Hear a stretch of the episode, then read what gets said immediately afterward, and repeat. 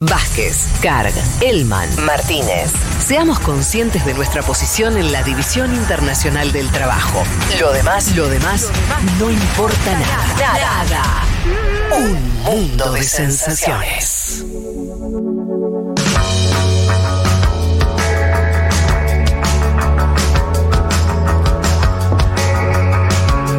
Bueno, aquí estamos de vuelta. Cuando empezó esta transmisión especial de Un Mundo de Sensaciones, en parte festejando los cuatro años de este programa, volvamos a decir que estamos con un montón de oyentes que además veo que siguieron llegando en los últimos minutos ya. Sí. Eh, una concurrencia, eh, bueno, ahí abigarrada. Y se pasaron a la cerveza, ¿no? Porque empezaron con el mate y mira ahora. Los que tímidamente a las 12 del mediodía todavía estaban con un mate, con un, eh, eh, alguna gaseosa, algún agua, ahora ya veo líquidos amarillos por doquier. Bien, Como debe ser. les habíamos anticipado que eh, teníamos una sorpresa, en principio para quienes están acá, que además recordemos, son socios de la comunidad Futurock, eh, pero por supuesto para todos quienes nos escuchan. Bueno, esa sorpresa ha llegado y se trata nada más y nada menos que de Álvaro García Linera. Mirá, mirá, lo que es el público, ¿eh?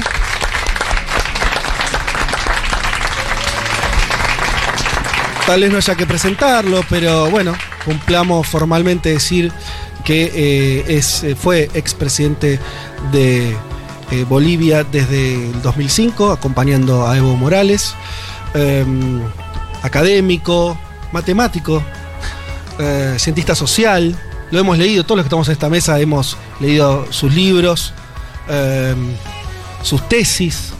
Recuerdo eh, una de las primeras cosas que, leí de, de Álvaro que tenía que ver con preguntarse sobre cómo iba a seguir el movimiento popular en Bolivia después de la derrota de los mineros allá por los años 80 y cómo eso se iba... eh, textos que, y creo que va a ir por ahí, o por lo menos la intención de esta entrevista, Álvaro, creo que va a ir por acá, o lo que nos propusimos los compañeros de este programa, preguntarte hacia adelante, qué viene.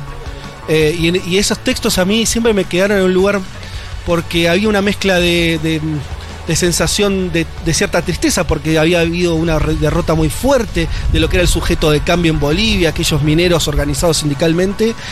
Y la otra mitad de los textos eran esperanzadoras porque advertías que había un nuevo sujeto en construcción ¿no? en relación al mundo indígena, para decirlo muy eh, fácil. Eh, y qué, y qué esperanzador es cuando eso que está escrito por un académico, después ese mismo académico se transforma en militante y es parte de una construcción que logra hacer eso que esos textos suponían que tal vez en el mejor de los casos eh, iba a ocurrir y ocurrió con la irrupción de, Evo y el movimiento indígena y todo lo que sabemos que ocurrió en Bolivia en los últimos 15 años. Eh, no sé por dónde arrancar, pero arrancaría eh, por preguntarte, la situación que vimos ahora en América Latina es una situación para hacer la primera parte de ese texto de, pensar que hemos vivido un retroceso, una derrota, o es para pensar en la otra, en la otra tesis de que se viene un momento esperanzador. Te la dejé re fácil, es como preguntarte cómo estás. Oigan, muy, muy buenos días a todos, a todas que nos acompañan el día de hoy. Juan Manuel me invitó al programa, pero no me esperaba este, este recibimiento y este formato. Siempre que vengo a Argentina es lleno de sorpresas, son una fábrica de creatividad fascinante. Uno no puede dejar de enamorarse de Argentina, de Buenos Aires, de su gente. Y, mm, para la gente que nos está oyendo, estamos en una terraza rodeado de árboles verdes. Para mí es muy importante lo verde porque yo vivo en un lugar donde lo verde es muy escaso. Todo es café y plomo. Lo verde es como, como el espíritu de, de, de- de la vitalidad de- del mundo. Y estamos en la terraza, están comiendo, están varias mesas, son oyentes. Eh, y están tomando su cerveza. Porque por cierto no me invitaron. Ah, ya me invitaron cerveza.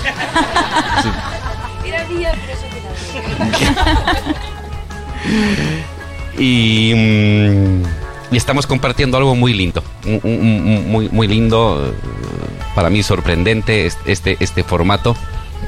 Em, inicialmente la pregunta yo te respondería lo siguiente. Eh, es un tiempo que mezcla las dos cosas eh, que tú comentabas de ese libro. Se cierra y se inicia algo. Se cierra una fase, una primera etapa de el progresismo latinoamericano, que cumplió su función. 70 millones de personas fuera de la extrema pobreza y de la pobreza, ampliación de derechos, lo popular nuevamente reconocido como sujeto histórico. Eh, En algunos países más avanzados se nacionalizó cosas, en otros no, pero en general esa fue una primera fase del progresismo. Y en tanto primera fase cumplió su, su cometido y ahora es insuficiente para los nuevos retos. Tenemos al frente COVID, crisis económica fruto del COVID, crisis climática, eh, desorden mundial que también acompaña a una especie de declive del espíritu de la época neoliberal. Y mm, se cierra eso y ahora no se sabe qué se abre. Desde mi punto de vista, deberíamos abrir paso o dar paso a unas reformas de segunda generación del progresismo, que cada país verá cómo. Y lo llamo así en el sentido de que las reformas de primera generación, las que hicimos el 2003, 2004, 2005 y que duraron hasta el 2015, cumplieron su meta y ya no dan mucho más. Y ahora se trata de producir, generar, debatir, inventar las reformas de segunda generación del progresismo, que nos pueda levantar de este estupor colectivo que nos invade a todos. El estupor es fruto de que no sabemos hacia dónde ir. No tenemos futuro. Eh, Tenemos que inventarlo. Cuando no hay futuro uno tiene que inventarlo. Porque alguien si no lo va a hacer. Y que no lo sean las versiones eh, enfurecidas, rabiosas, mm, autoritarias, sino que sea una invención de un futuro solidario, progresista, comunitario, redistributivo. ¿Cuáles serán los ejes de, ese, de esas nuevas reformas de segunda generación? No lo sé. Eh, pero mm, te- este es un tiempo eh, de, de experimentar, de probar, de debatir. Y por eso entonces entiendo esta sensación de frustración que se va generando, pero a esa sensación de frustración que corresponde al cierre de una época, también estoy intentando percibir la esperanza. Tenemos que inventarnos una esperanza, tenemos que inventarnos un futuro. No podemos vivir mucho tiempo en este tiempo suspendido donde no se visibiliza futuros probables, factibles. Eh, y esta es como una tarea de la nueva generación, de ustedes, de los nuevos que hacen comunicación, eh, política, actividad, creatividad, cultura, mm, trabajo de investigación. Y en cierta medida es un tiempo mm, muy bueno. A pesar de que nos provoca desazón y estupor, nos abre las posibilidades de que inventemos el futuro. Por lo general uno vive en futuros inventados por otros y simplemente lo prolonga. Y ahora no hay futuro. ¿A cuál seguir? Pues inventémoslo. Y lo que nosotros inventemos como futuro en estos 5 o 10 años va a ser lo que la siguiente generación, la de tus hijos, en 10, en 15, en 20, va a caminar. En ese sentido es un tiempo complicado, pero a la vez es un tiempo de invención y muy creativo.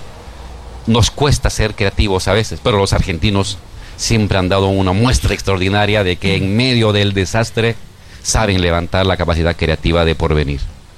Y eso lo ves en todos los países de la región, por lo menos es algo, este diagnóstico que estás diciendo, no lo estás pensando en la coyuntura argentina por decir una cosa, sino también lo puedes pensar en el escenario de Bolivia donde volvió a gobernar el MAS, está ocurriendo lo mismo, este impas del Sí. que hablas. y el mundo. El- Creo que es un tema planetario. Es una sensación planetaria. La sensación de que algo se está acabando y no se sabe lo que viene. Em, a diferencia de lo que se vivió en los años hace 10 o 15 o 20 años, donde había como una especie de optimismo ante la historia. Hoy hemos perdido el optimismo, porque se acaba algo. Y lo ves en Estados Unidos, lo ves en Europa, lo ves en América Latina, lo vemos en Bolivia, lo vemos en Argentina, en Chile, en fin. Pero cada cual a su modo está transitando por este umbral. Es un tiempo liminal. Un tiempo liminal donde cierras algo que conocías y estás frente a un precipicio porque no sabes lo que viene. Pero tienes que avanzar. No te puedes quedar en la melancolía. Tienes que avanzar. Hay que arriesgarse, hay que ser creativos. Corres el riesgo de fracasar, pero tienes que lanzarte. Hay que lanzarse a inventar ese futuro. Álvaro, de- decías sobre los las y los argentinos son una fábrica de creatividad. Eh, y después mencionabas esto de la necesidad de una segunda generación de cambios eh, del progresismo, ¿no? Una, una nueva agenda, podríamos así decirlo.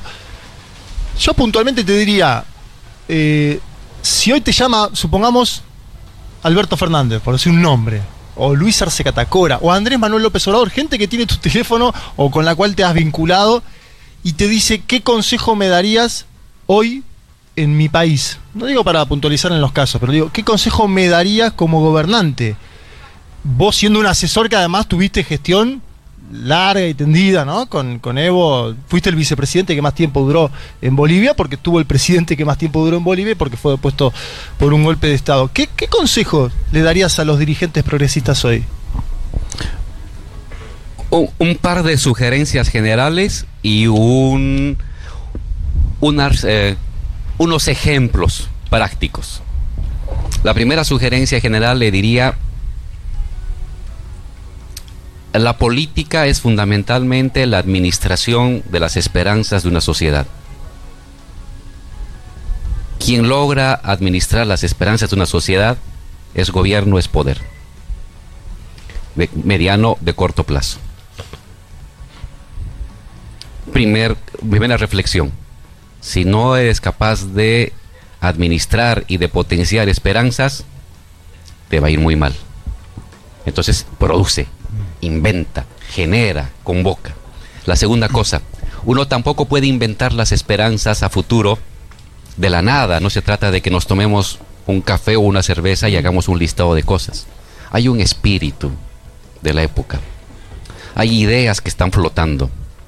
Y la habilidad que tiene que tener un gobernante, eh, en todo caso progresista, es palpar, palpar lo que está en la calle, en el mercado, en los lugares de comida, en la fábrica, en el, en el campo.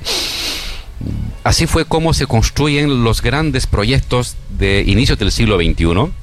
No fue una habilidad de Evo en el caso nuestro, de que se le ocurrió algo.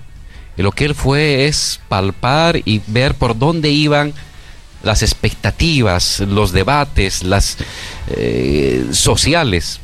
Y eso lo empaquetó, lo formuló bien, lo convirtió en narrativa y lo convirtió en acción ejecutiva.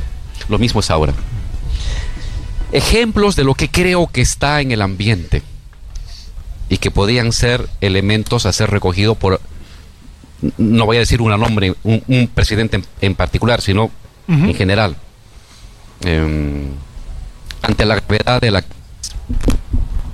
ante la gravedad de la crisis eh, y la penuria económica que atraviesa a la gente más necesitada, una profunda reforma em, tributaria.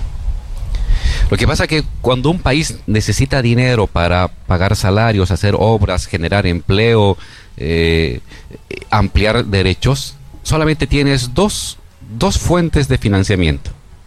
El salario o los, impuestos. O sea, la riqueza, la ganancia de la gente, de los más ricos. Por general, las fuerzas conservadoras van por el salario y hacen ajustes al salario. Desregulación, congelamiento de salarios, en fin. Y la otra opción es ajustar la riqueza. Lo están haciendo en el mundo. Se ha reunido el G7 hace un mes y han establecido un impuesto mínimo a cualquier empresa transnacional del mundo del 15%. Eso hace cinco años era una locura que iba contra los principios del libre mercado y la libre empresa. Lo están haciendo los del G7. Es decir, gobiernos conservadores lo están haciendo. Em,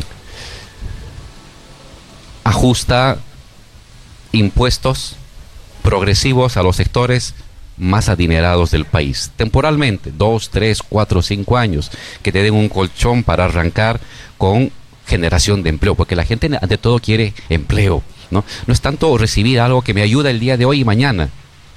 Yo quiero garantizar que voy a poder llevar a mi niña al colegio y que le voy a poder comprar ropa y que va a poder ir a la universidad. Necesito mirada de largo plazo, no meramente de los tres meses o seis meses que me ayuda, pero que no me da futuro. Simplemente disminuye mi angustia existencial. necesitas operativizar, hay todo un debate a nivel del mundo. Piketty ha escrito varios libros, eh, Milano Big están trabajando desde posiciones no extremas, desde posiciones de una especie de progresismo eh, contemporáneo, la importancia de en estos momentos de crisis mundial ajustar el tema impositivo. Después de la Segunda Guerra Mundial, en Estados Unidos, en Francia, en Europa, en Inglaterra, se aplicó hasta un 85% de impuestos sobre las ganancias. Fue evidentemente una década y media, no fue perpetuo. Pero ese 85% les dio a los países para reconstruir, para volver a construir casas, hacer carreteras que habían sido devastadas por la Segunda Guerra Mundial. Necesitas un plan así. Hemos pasado un holocausto, el inicio de un holocausto con la crisis económica y la crisis eh, Em, médica y la crisis ambiental también está encima de nosotros, pues toma decisiones fuertes. Primera sugerencia, revise el tema impositivo. Sí. La segunda que recomendaría es ve la manera de implementar una reforma energética y concentra iniciativa privada, iniciativa estatal, iniciativa social, iniciativa, creatividad universitaria, académica, hacia una reforma energética de los siguientes 20 años. Comenzar a utilizar más energía alternativa, eh, modificar tu parque automotor para introducir tus baterías a litio, tu energía eléctrica, da plazo, reduce impuestos de importación, premia a quienes hacen esa transición, sigue produciendo gas para el consumo interno, no puedes suspender tu producción de gas, si puedes exportala, pero vaya haciendo una transición hacia una, un uso distinto de la energía que va a movilizar iniciativa privada, mediana, grande, pequeña, eh, estudiantes intelectuales, académicos, pequeña empresa, microempresa, etcétera aprovecha este microciclo de los commodities elevados. El petróleo está en 80 dólares y no va a bajar. El soya ha pasado de 250 a 600 dólares la tonelada. Los minerales han subido. El estaño, el cobre, eh, la plata, el oro han subido 10, 20, 30% en el último año. Aprovecha eso, ese, ese microciclo de los commodities elevados para capturar la mayor cantidad de renta. Em, métete donde conviene, métete en el litio, que el Estado produzca, asociate con empresas privadas para ciertas cosas especializadas de la fabricación de cátodos o eh, de baterías, pero tú produces la parte fundamental del hidróxido y del carbonato de litio y del litio metálico. ¿Para qué? Para capturar renta. Y esa renta luego la utilizas para generar empleo.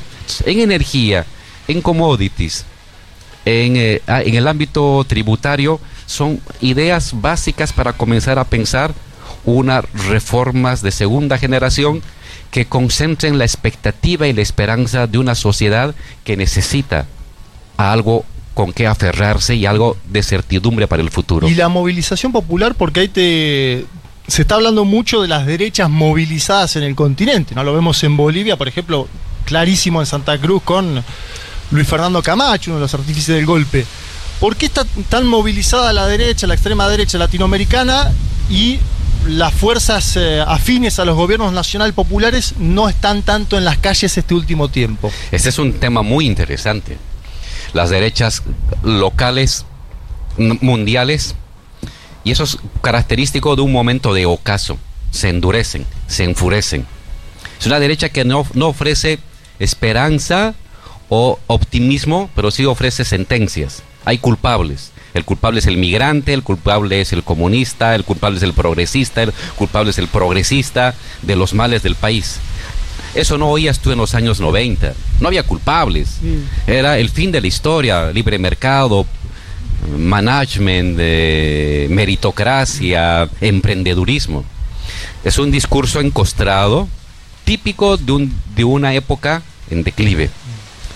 Pero es una derecha a la vez que se, enros que se encostra, se endurece, se vuelve más violenta, pero a la vez aprende también de sus errores. Es una derecha que ocupa las calles. La derecha que enfrentamos nosotros a, inicios del siglo XXI no ocupaba las calles, ocupaba las instituciones y las embajadas y, los clubs, eh, privados para hacer negocios. Sigue ocupando eso, pero también ocupó las calles. Y el progresismo que emergió de la calle y que dio lugar a las victorias electorales, cuando se gana las elecciones es como que se pasivizara. Y eso me parece a mí un gran error. Uno gana el gobierno y el poder en estos tiempos con elecciones, pero con las calles. Si no tienes las, dos, las dos dimensiones de la gobernabilidad, es inestable. Estás caminando con un solo pie, te empujan un poco y te puedes caer. Ten los dos pies. Gana las calles, moviliza. Y es donde también se gestan las ideas. Yo ahorita te he mencionado tres, tres eh, líneas de, eh, de acción pero estoy seguro que si caminamos en las calles y en las acciones colectivas, emergen. La temática de los derechos de las mujeres, tan avanzadas aquí en Argentina respecto al continente, ¿dónde ha surgido? De la calle. Es un derecho que se lo han ganado las mujeres. Luego se ha convertido en ley y política pública, por supuesto.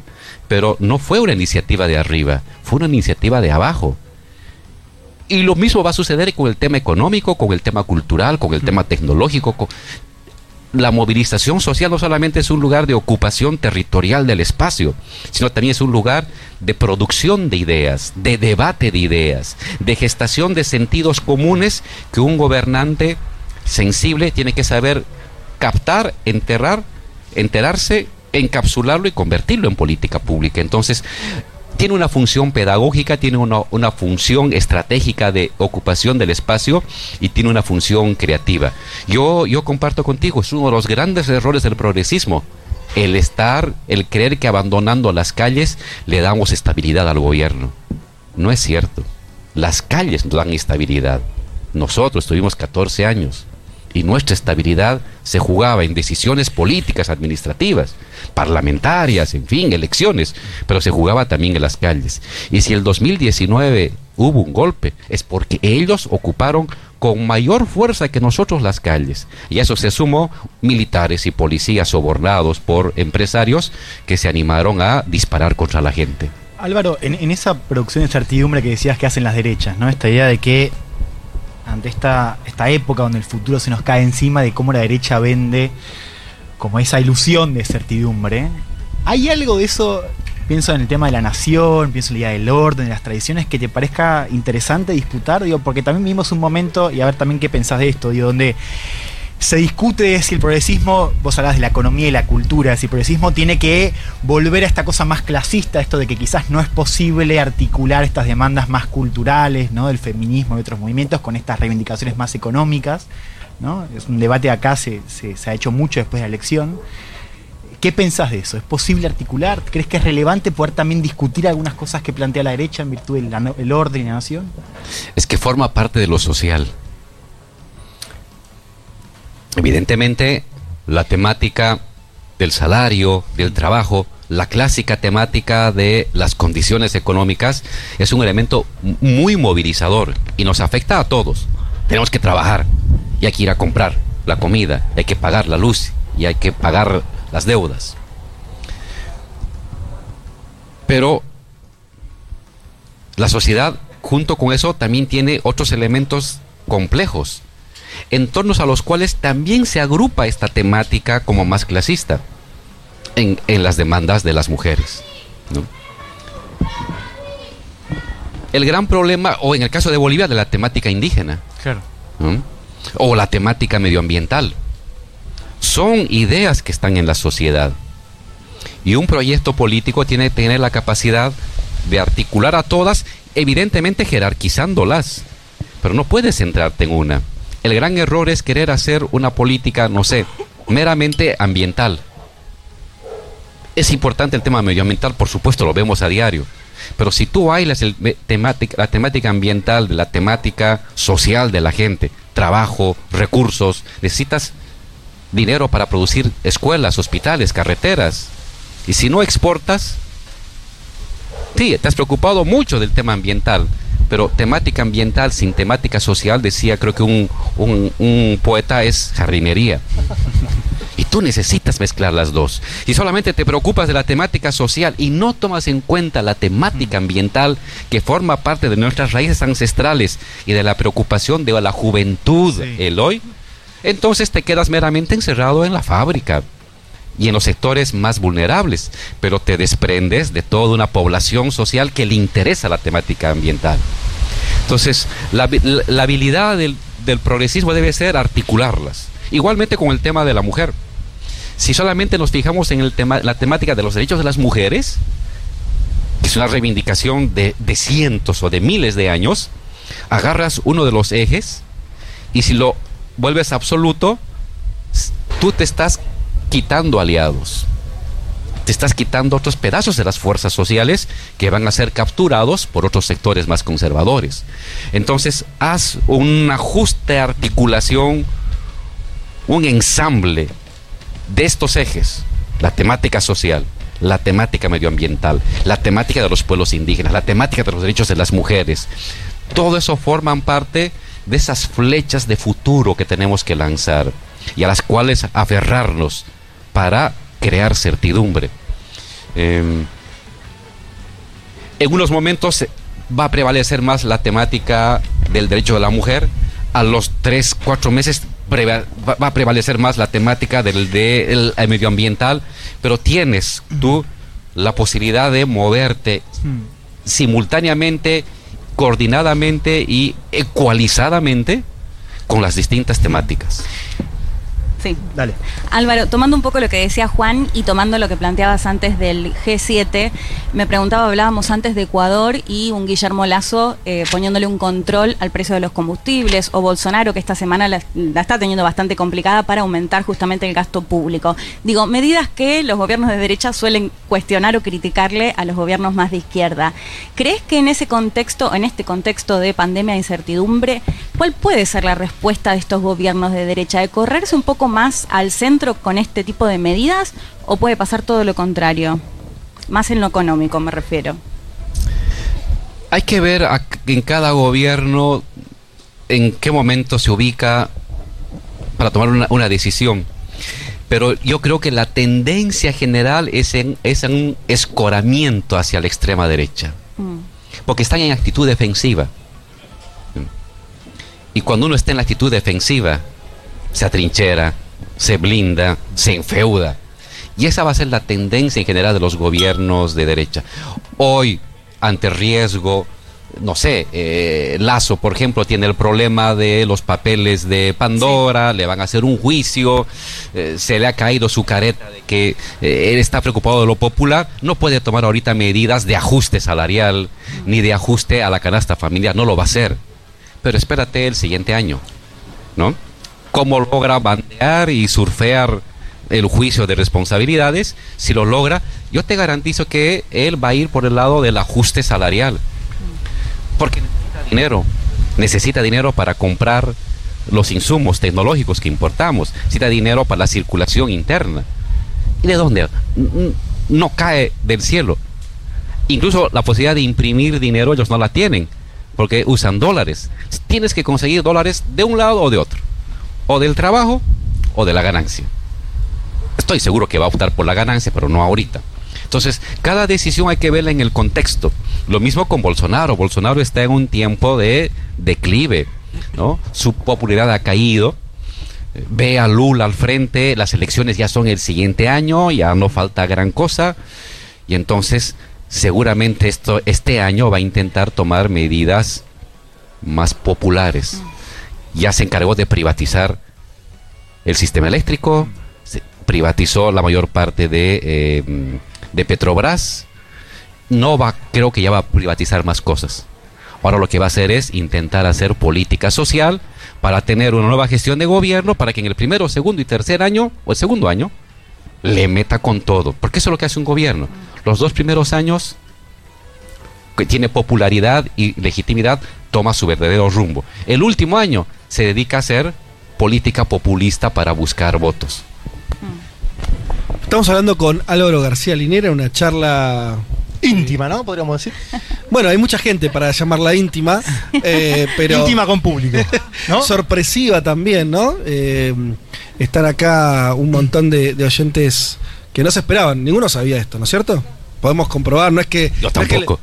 bueno, nadie lo sabía, ni el propio Álvaro García. Yo te avisé que era con público igual, no me digas, yo te avisé. Se ve que no. Pero pensaba dos compañeros. Una mesa. Pero es muy bello. Em, bueno, la, charla se fue por el lado de, lógico, ¿no? De, las, del lugar que, estamos transitando ahora, los que vivimos en, esta región, eh, de la situación eh, vinculada a los gobiernos, eh, a los gobiernos progresistas. Te iba a hacer alguna pregunta más sobre eso, justo porque al final nombraste a algo de Brasil, de Bolsonaro, del posible retorno de Lula. Acá lo hemos. Eh, bueno, como este programa tiene cuatro años, hemos visto la prisión de Lula, ¿no? La caída que parecía irreversible, daban por muerto al Partido de los Trabajadores, hoy Lula encabeza de vuelta todas las encuestas. Señalás, eh, lógicamente, que, estos meses que le quedan a Bolsonaro van a ser, va a ser todo el, intento posible por, por, retener el poder. Eh, veremos si lo consigue. Hoy los números dirían que no, ¿no? Y que, hay, que es más favorable una, una alianza electoral muy fuerte en favor de Lula. ¿Qué valor le das al retorno de Lula y el PT al gobierno en Brasil? ¿Te parece que eso puede cambiar la dinámica regional de esto que estamos hablando del progresismo o que igual un nuevo gobierno de Lula se va a encontrar con los mismos problemas que todos los gobiernos y estamos en esa situación de impas? Lo que te estoy tratando de preguntar es, ¿crees que eso puede cambiar esa dinámica, acelerar algo, cambiar alguna lógica? sí, mira. Ahí está. Aló, aló. Ahí está. en América Latina hay tres países que son decisivos. México, Brasil y Argentina. Lo que pasa en esos tres países define cómo se alinea el resto del continente. Ciertamente con particularidades. Ciertamente con particularidades, ¿no? Em, Gracias. Cambio de micrófono. Ah, ahora sí. Ahí está. Listo. Puedo recorrer acá. Ese está perfecto, dale, dale. Entonces decía con particularidades. Y ahora tú tienes México progresista, Argentina progresista y Brasil y eso va a dar un giro muy importante a el alineamiento del resto de los países, porque esos países manejan el 80% de la economía del continente. Em, y son las grandes fábricas de ideas y las grandes fábricas de tendencias políticas y de influencias diplomáticas. Sin embargo, a pesar de que se va a alinear el continente en su conjunto si gana Lula hacia una onda progresista, la lectura que tengo por lo que les decía al principio de este tiempo liminal de incertidumbre estratégica, creo que las victorias van a ser temporales al igual que las derrotas. No, no creo que vayamos a estar ante un ciclo largo de progresismo ni a un ciclo largo de conservadurismo. No es tiempo, porque no se ha delimitado en el mundo cuál será el nuevo progresismo mundial y cuál será el nuevo conservadurismo mundial. No hay. Todos estamos probando. Prueba, error, prueba, error. Avanzan, retroceden y creo que el continente se va a mover así. Se está moviendo, de hecho, así desde el 2015.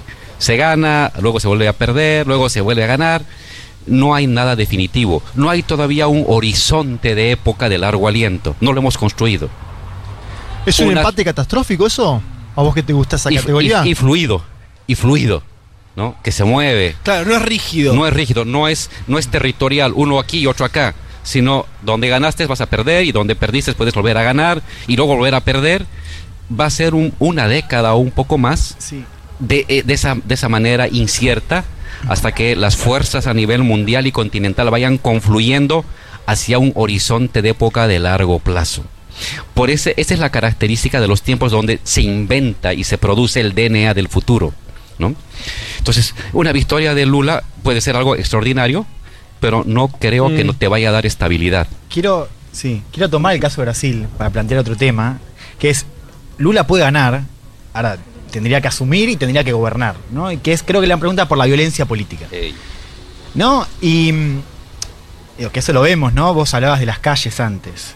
Y estaba esta discusión de, bueno, ¿qué hacía la izquierda brasilera ante una movilización convocada por el bolsonarismo, donde se alentaba la idea de que iba a haber fraude y que tenía que haber un golpe militar, ¿no? Lo cual es una discusión de, bueno, ¿qué hace la izquierda en un contexto donde las calles se pueden poner picantes, ¿no? Digo, el caso de Estados Unidos, hoy estamos discutiendo la posibilidad, no digo que vaya a ocurrir, pero hoy se habla de guerra civil. Entonces, al margen de cómo impacta eso en la cuestión de la gobernabilidad, vos hablabas del caso, digo, del boliviano es un caso muy interesante por la radicalización que muestra la derecha, que es cómo se para la izquierda ante eso. Inclusive, digo, ¿qué, pensamos de la violencia política también? y si crees que es una pregunta que es relevante para hacerse en este momento, ¿no? Lo es. Em, dos datos. Tenemos una derecha encostrada,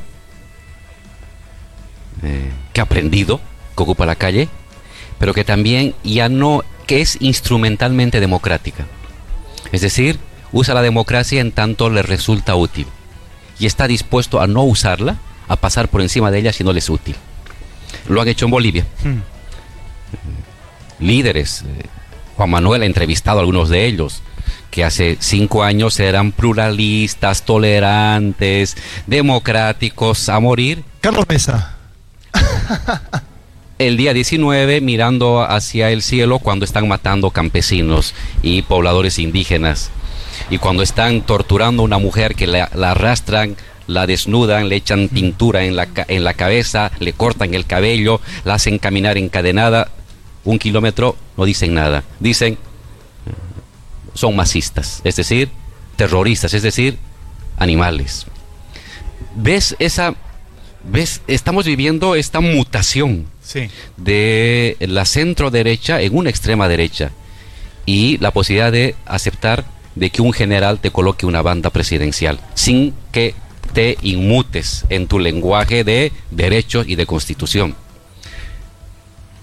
El señor Vargas Llosa el otro día decía que es un liberal, centrista, decía, la importancia de la democracia no es la libertad de elegir, sino de que elijas bien. Es decir, si no eliges bien a los nuestros, tu libertad no, no, hay que tomarla en cuenta y no tienes derecho a elegir. Ese tipo de lenguajes te muestra cómo están arrastrando lo decible. Antes esas cosas no se decían, por pudor, por autocontrol, y ahora lo decible llega a eso. Decirte, es democrático de que no votes porque votas mal, o decir simplemente la gente murió con bala militar porque se dispararon entre ellos. Y creerte de que estás en tu posición constitucional y republicana. Y lo que dijo Aznar, porque ahí te, te, escuché el otro día en el CCK y lo mencionaste sin mencionarlo. Ahora te lo pregunto directamente yo porque te escuché. Aznar dijo, el indigenismo es el nuevo comunismo. Vos si algo sabes es de comunismo, también de indigenismo. ¿Qué pensás de eso? Por él le gustó. Que soy un comunista a la doble potencia. claro, es, que este neoliberalismo enfurecido tiene que inventarse fantasmas. Mm. Y el comunismo, que somos un colectivo de militantes marginales dentro de lo popular, nos hemos convertido ahora en el gran monstruo eh, galáctico que amenaza la democracia, las virtudes morales de una sociedad que añora regresar al pasado ordenado con mujeres en la casa, hombres proveedores, niños vigilados y este autoritarismo frente a los trabajadores. Y, pero Dios, si hay un planteo de violencia política o hay escenario de violencia política, ¿cómo, cómo, cómo crees que, debería actuar eh, la izquierda, el progresismo, como quieras? el, progresismo tiene que abanderarse de la democracia. Frente a la mirada instrumental de la derecha, de la democracia, se criticaba eso a la izquierda. se decía a la izquierda en los años 60 y 70, solamente ven la democracia como un paso para el socialismo. Ellos son los que han utilizado instrumentalmente la democracia. Son demócratas, mientras no está en riesgo el monopolio de su sentido común y de sus intereses. Cuando se pone en riesgo, la democracia se convierte en un estorbo y están dispuestos a pasar por ello. La izquierda tiene que levantar la bandera de lo democrático, porque es lo popular. Lo popular siempre es democrático. Siempre, siempre es democrático. La gente tiene, ha convertido en mito de su presencia y de su reconocimiento, su derecho a votar, su derecho a opinar, su derecho a reunirse. Pero ojo, también hay que defenderlo por medios democráticos. Y un medio democrático también es la calle. Hay que defender la democracia con el voto, con la legalidad, con la mm. constitución, pero si es necesario también tienes que defender la democracia, tu voto, tu voluntad en la calle.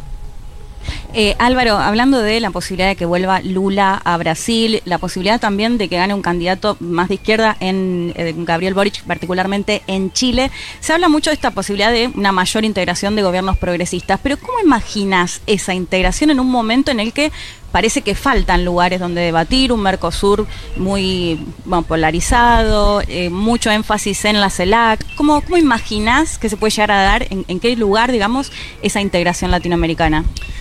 Mira, he estado 14 años en gobierno y he visto varias iniciativas muy lindas, afectivas mm. y políticas de construir unidad. Ha surgido UNASUR, con UNASUR, si no hubiera habido UNASUR y Néstor Kirchner, la derecha hubiera golpeado el 2008 y Evo y yo estaríamos liquidados en un avión con un misil como nos lanzaron el 2019, nos lanzaron un misil RPG para tumbar el avión, lo hubieran hecho el 2008. Y fue UNASUR y Néstor, y estaba también Bachelet, y estaba por supuesto también eh, Chávez y, Correa.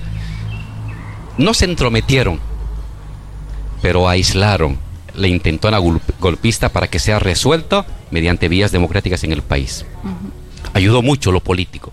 Luego se creó la CELAC. Pero esas, esas instancias de, de unificación continental de patria grande han quedado, y eso es lo que yo veo como límite, en el ámbito de la afinidad ideológica y acuerdos políticos. Es una buena manera de comenzar, pero no es suficiente. Tiene que convertirse en un hecho material y práctico.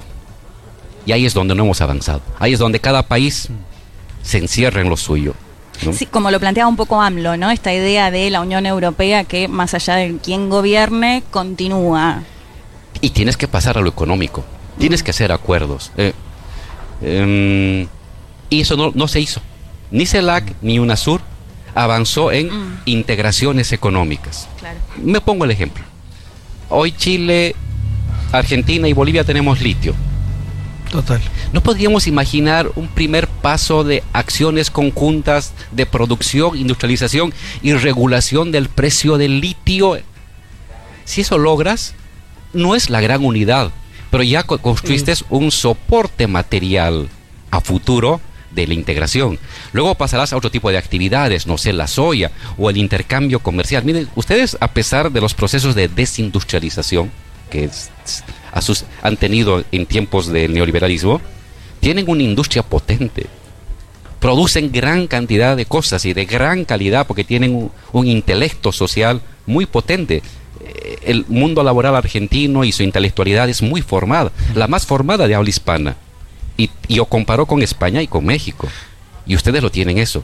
¿No podría ser que nosotros, que en vez de que estemos comprando productos casi al mismo precio, y de calidad un poco menor a China mm. o a Corea, comprarles a ustedes, no sé, las lavadoras, los menajes de cocina, eh, ese tipo de cosas que nosotros no producimos. Ni produce Perú, ni produce Ecuador, ni produce Venezuela, pero ustedes sí. ¿Y qué tal si hacemos como un corredor de articulación de cadenas de producción y de cadenas de consumo?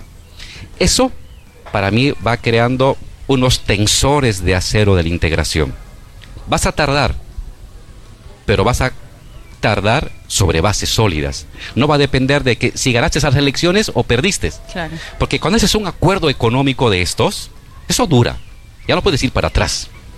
Entonces, creo que el gran reto de una nueva oleada progresista y de las reformas de segunda generación del progresismo pasa por darle una cualidad técnica económica a las iniciativas de integración regional. Son posibles, son viables, requiere voluntad política.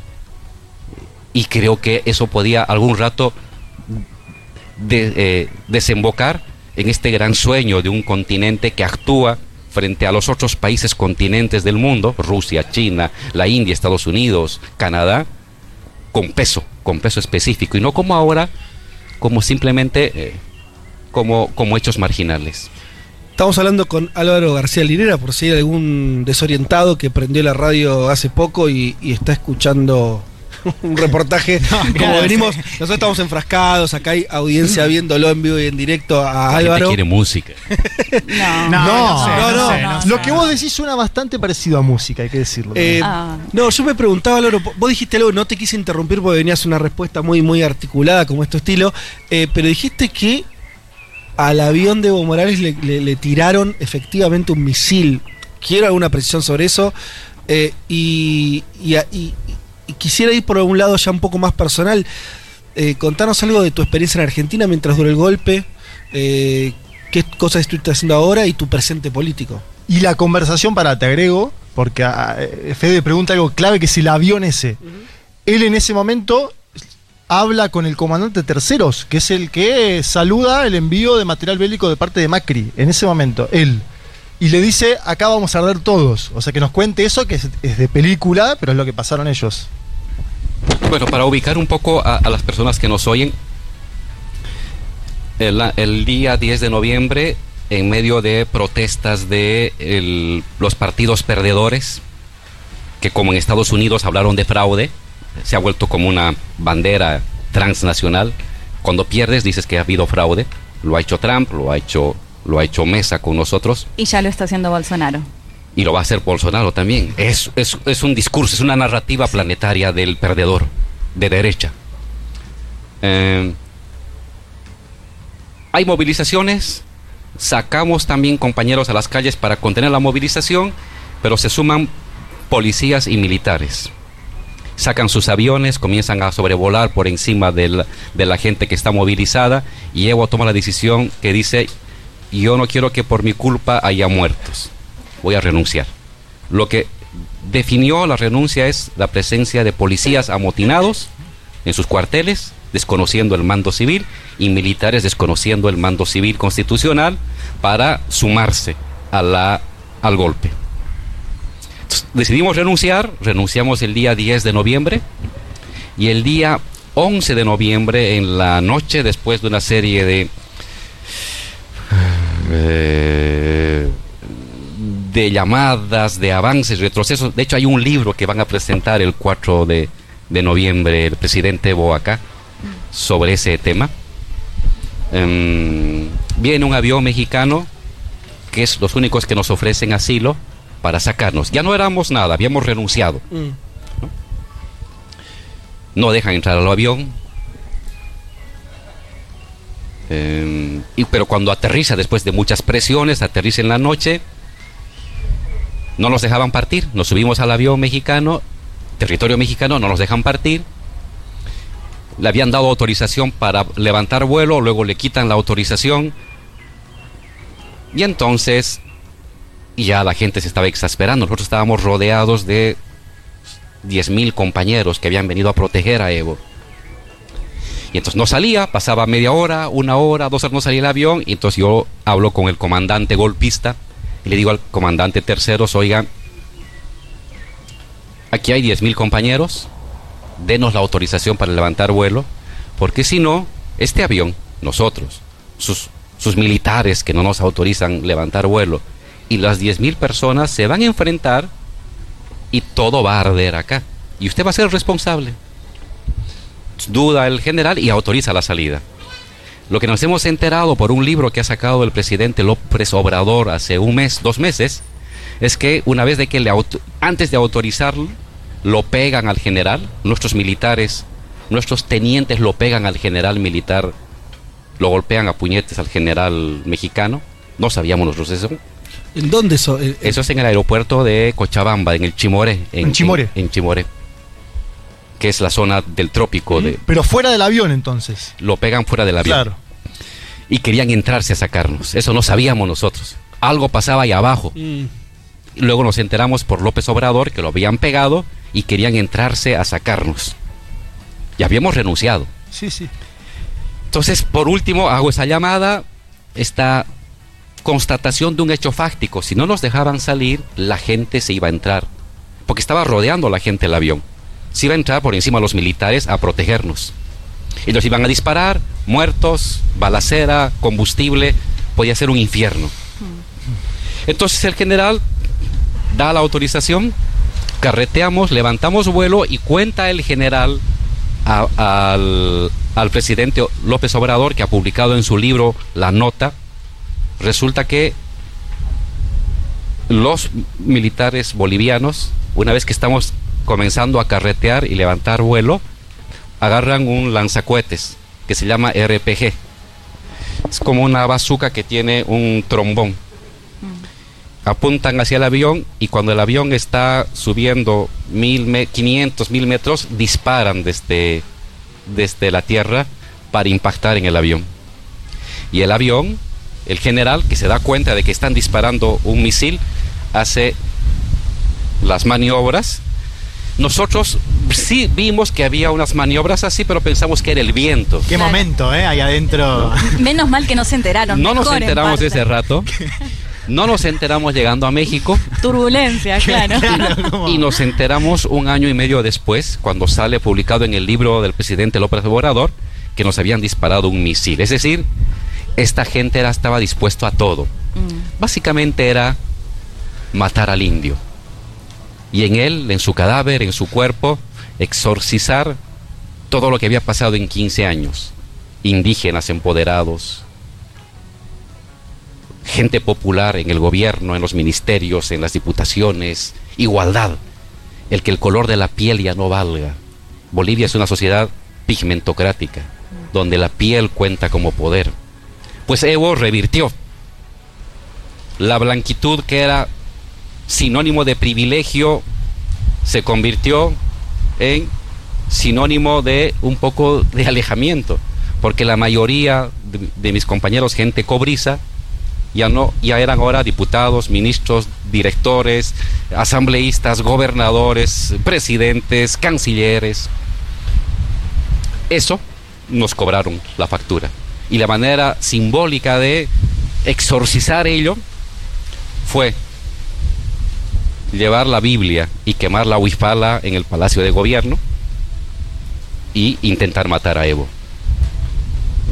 Si lo hubieran encontrado a Evo en el palacio, lo hubieran bajado por las 21, gra- 21 pisos con su cuerpo y lo habían colgado.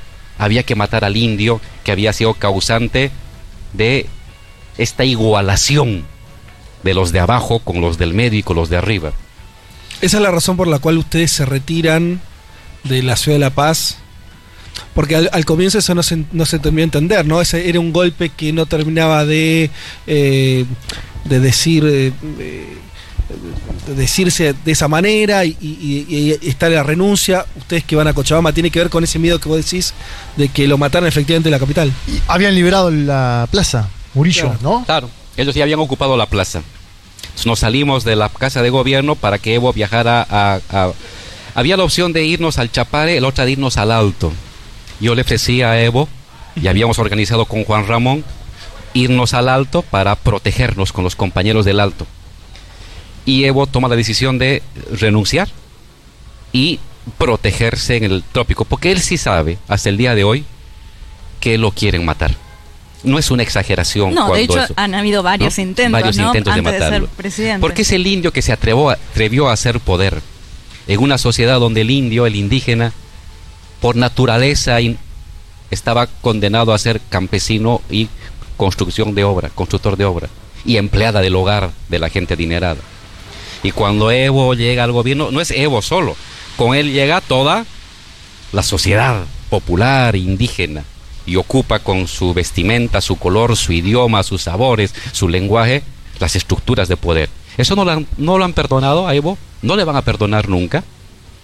Porque fue una afrenta al orden moral, no solamente a tu orden económico, sino a tu orden moral del mundo, donde unos están destinados por naturaleza, entre comillas, a estar arriba y otros están llamados por naturaleza a estar abajo.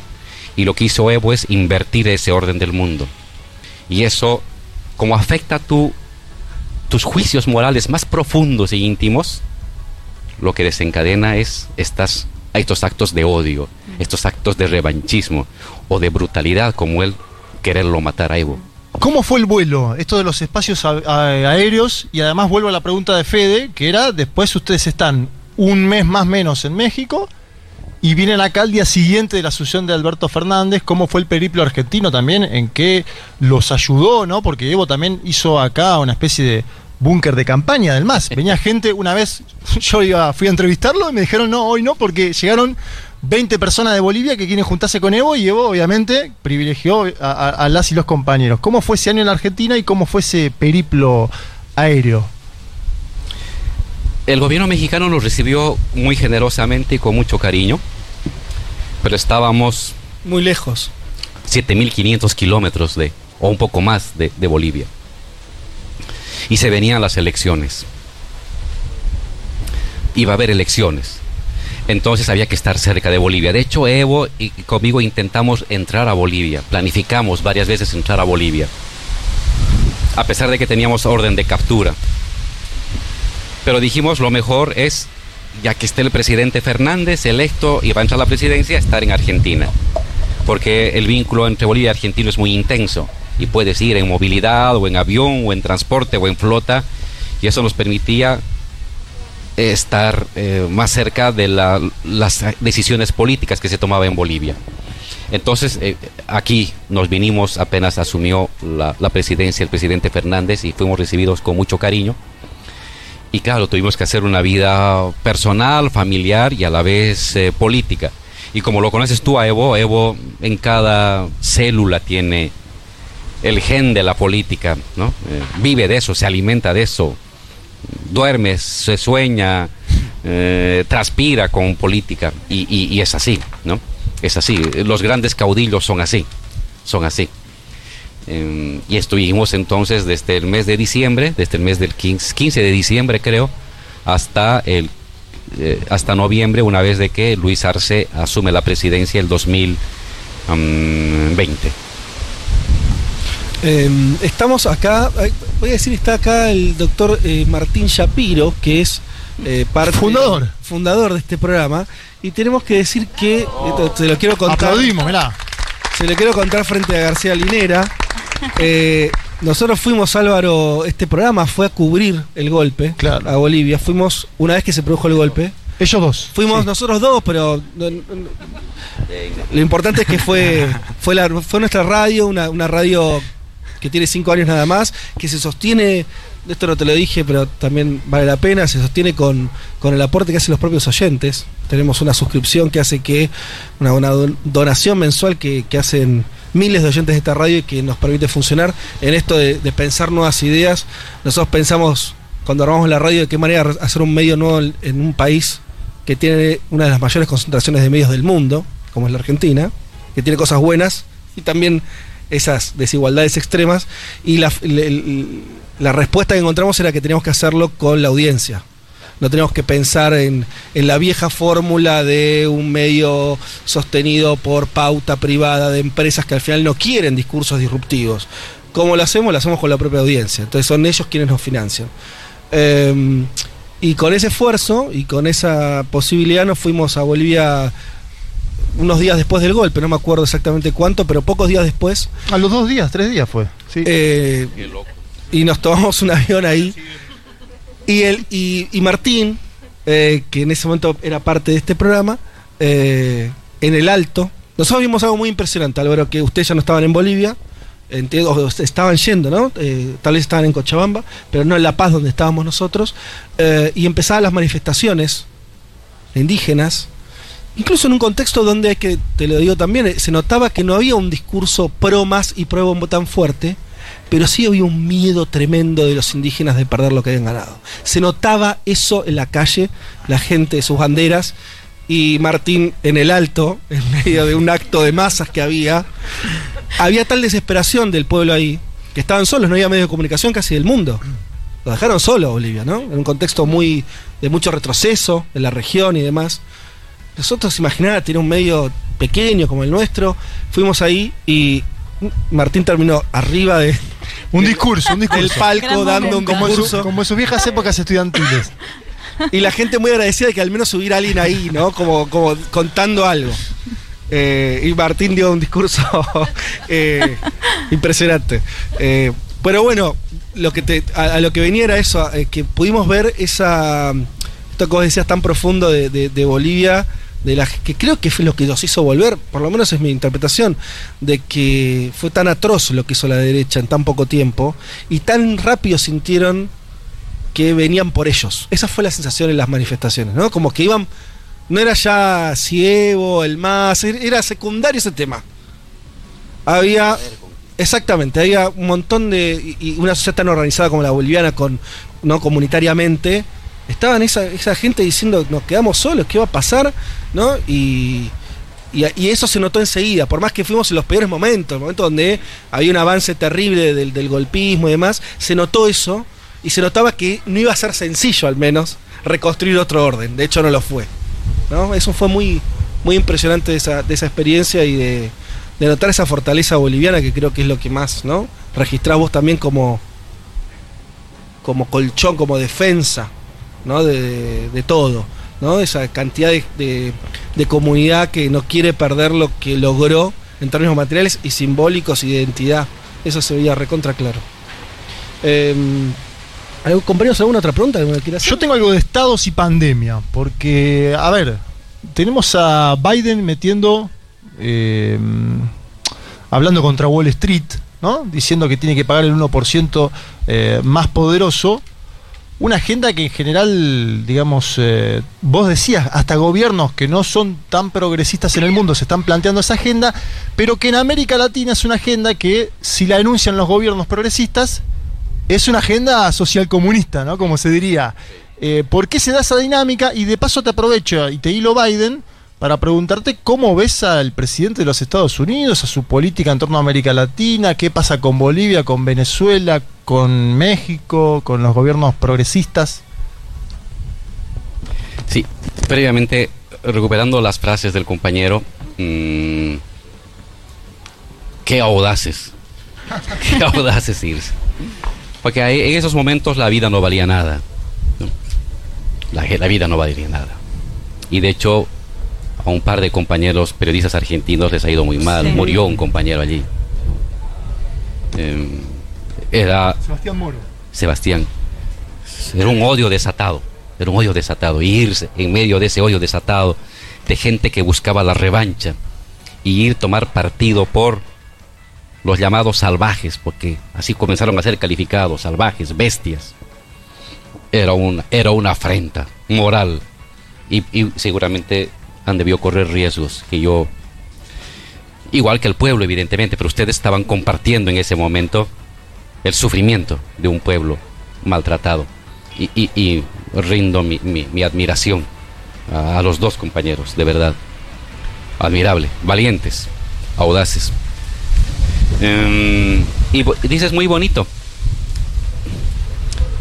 La figura de Evo no es en tanto él, es un símbolo de algo que pasó en la sociedad, un cataclismo social. ¿Mm? Y el cataclismo social fue eso, indios gobernando el poder. Puede ser Evo o otra persona, pero lo que a través de él se logró con él o empujándolo a él fue que pudiéramos ser iguales que la piel no contara como símbolo de privilegios ni de riqueza, que el, lenguaje o el apellido no fuera un símbolo de exclusión. Y eso es algo muy potente y la gente se dio cuenta. El pueblo, los pueblos siempre del mundo son muy inteligentes. Se dieron cuenta que se les estaba queriendo quitar el, el poder. O sea, no era solamente agarrar a Evo, era sacar a los indios del Estado, sacar los derechos de los, de los sectores populares, quitarle las tierras, quitar los bonos, eh, quitar la participación democrática de la gente en la distribución de la riqueza. Eso era lo que se quería. Y por eso salió la gente. Y por eso lo que nos ha sorprendido a todos es la velocidad con que se ha recuperado. Hemos ganado sin Evo, que algo que no habíamos pensado. Hemos vuelto a ganar sin Evo. Se ha, ganado, se ha ganado porque era una mayoría que se negaba a perder su mayoría como derecho, como justicia, es decir, indígenas en igualdad de condiciones con los no indígenas. Ahora, lo que preguntaba Juan Manuel sobre lo que está pasando en el mundo, es, es, un síntoma de la época, yo siento. Eh, Inglaterra se ha salido de la Unión Europea, Biden se ha concentrado, Bush, de, Trump ya comenzó a centrarse en el mercado interno, lo está haciendo también Biden con consumo norteamericano, está intentando revitalizar un estado de bienestar mediante la inyección de recursos. Es decir, los lenguajes han cambiado. Hmm. Lo que hace cinco años era ilícito, antieconómico, populista, comunista, social comunista, como tú dices, ahora se ha convertido en tabla de salvación de una economía que está presentando ya agotamiento en base a la mera liberalización, la globalización y el libre mercado. Eh, solamente que en algunos países de América Latina los seguidores de la globalización no, no se han enterado todavía y levantan las viejas banderas añejas ya mm, del viejo liberalismo eh, privatizador que ya en el mundo mismo ya no se considera como algo de futuro, sino como un pasado que va cerrando puertas.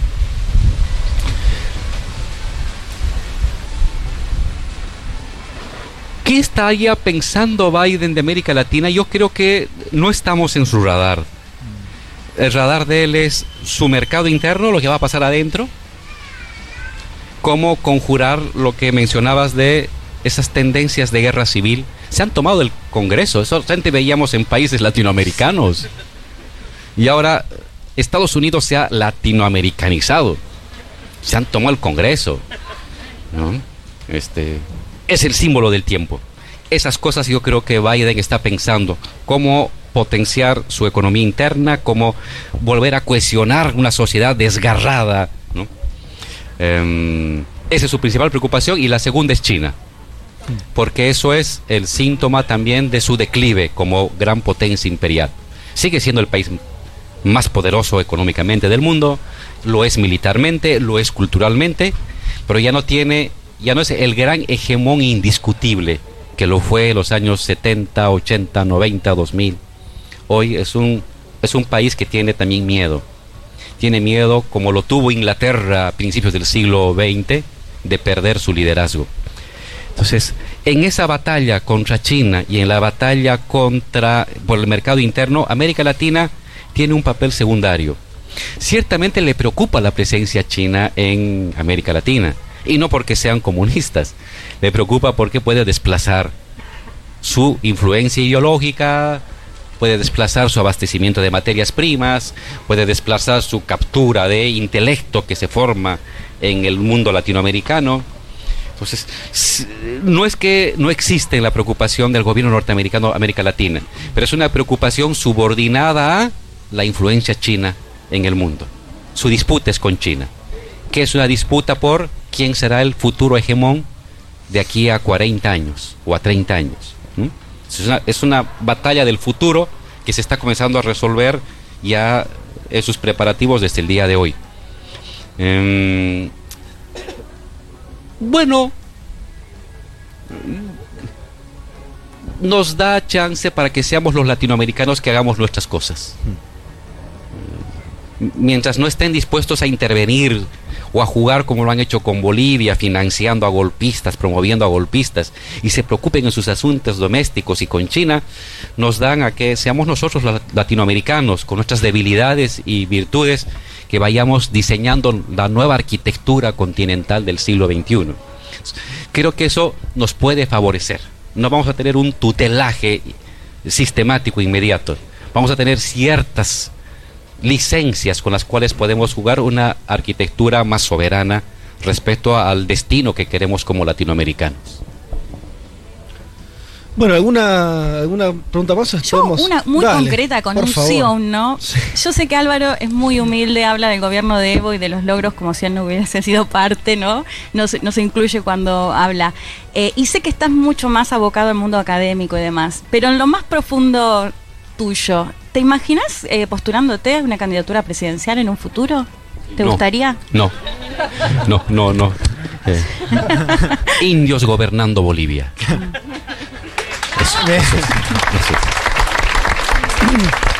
Bueno, con esto podemos cerrar entonces la entrevista a Álvaro García Linera.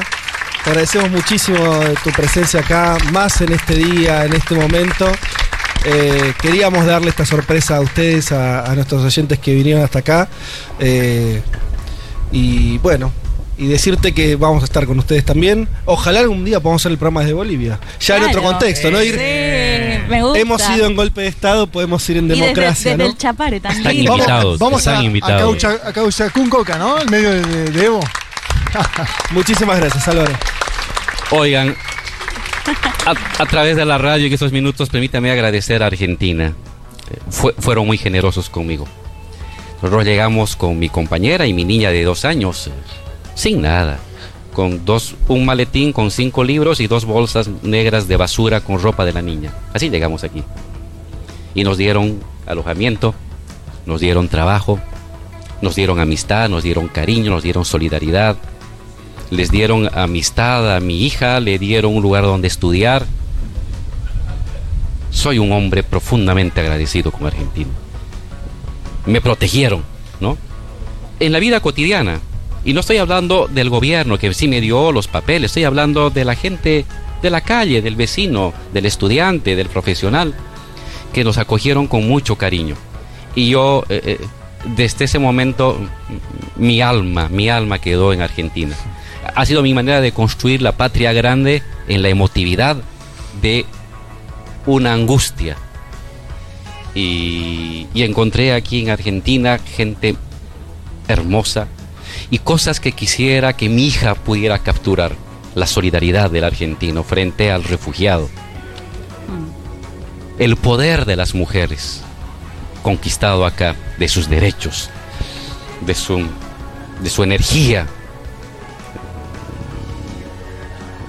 frente a un mundo que todavía sigue siendo profundamente machista y que me da miedo para mi hija. Y aquí encontré que la mujer le falta mucho por avanzar, pero cómo ha, construido reconocimiento, respeto, identidad y derecho. Eso me fascinó. Y me fascinaron los parques. Porque aquí hay una cultura del parque. En uno lleva, yo llevaba a la nena y ahí venían los niños y jugaban y pedían galleta y se trepaba al, al árbol, se jugaban fútbol, con pandemia, sin pandemia tenía socialidad. Y, y, eso es tan importante para el buen, el buen desempeño espiritual. Entonces, me voy, me voy, me he ido a Bolivia eh, y ahora he regresado un poco también para agradecer, para decirle muchas gracias por lo que han hecho por nosotros. Y, y tienen aquí una persona que va a hacer lo mismo cuando algún argentino, algún uruguayo, algún paraguayo, algún brasilero, algún mexicano esté en condiciones parecidas a la, mía, van a encontrar en, mi esposa Claudia, en mi hija Alba y en mí personas que van a saberlos tratar como nos trataron aquí los argentinos cuando necesitábamos apoyo. Muchas gracias. Vamos a la y volvemos.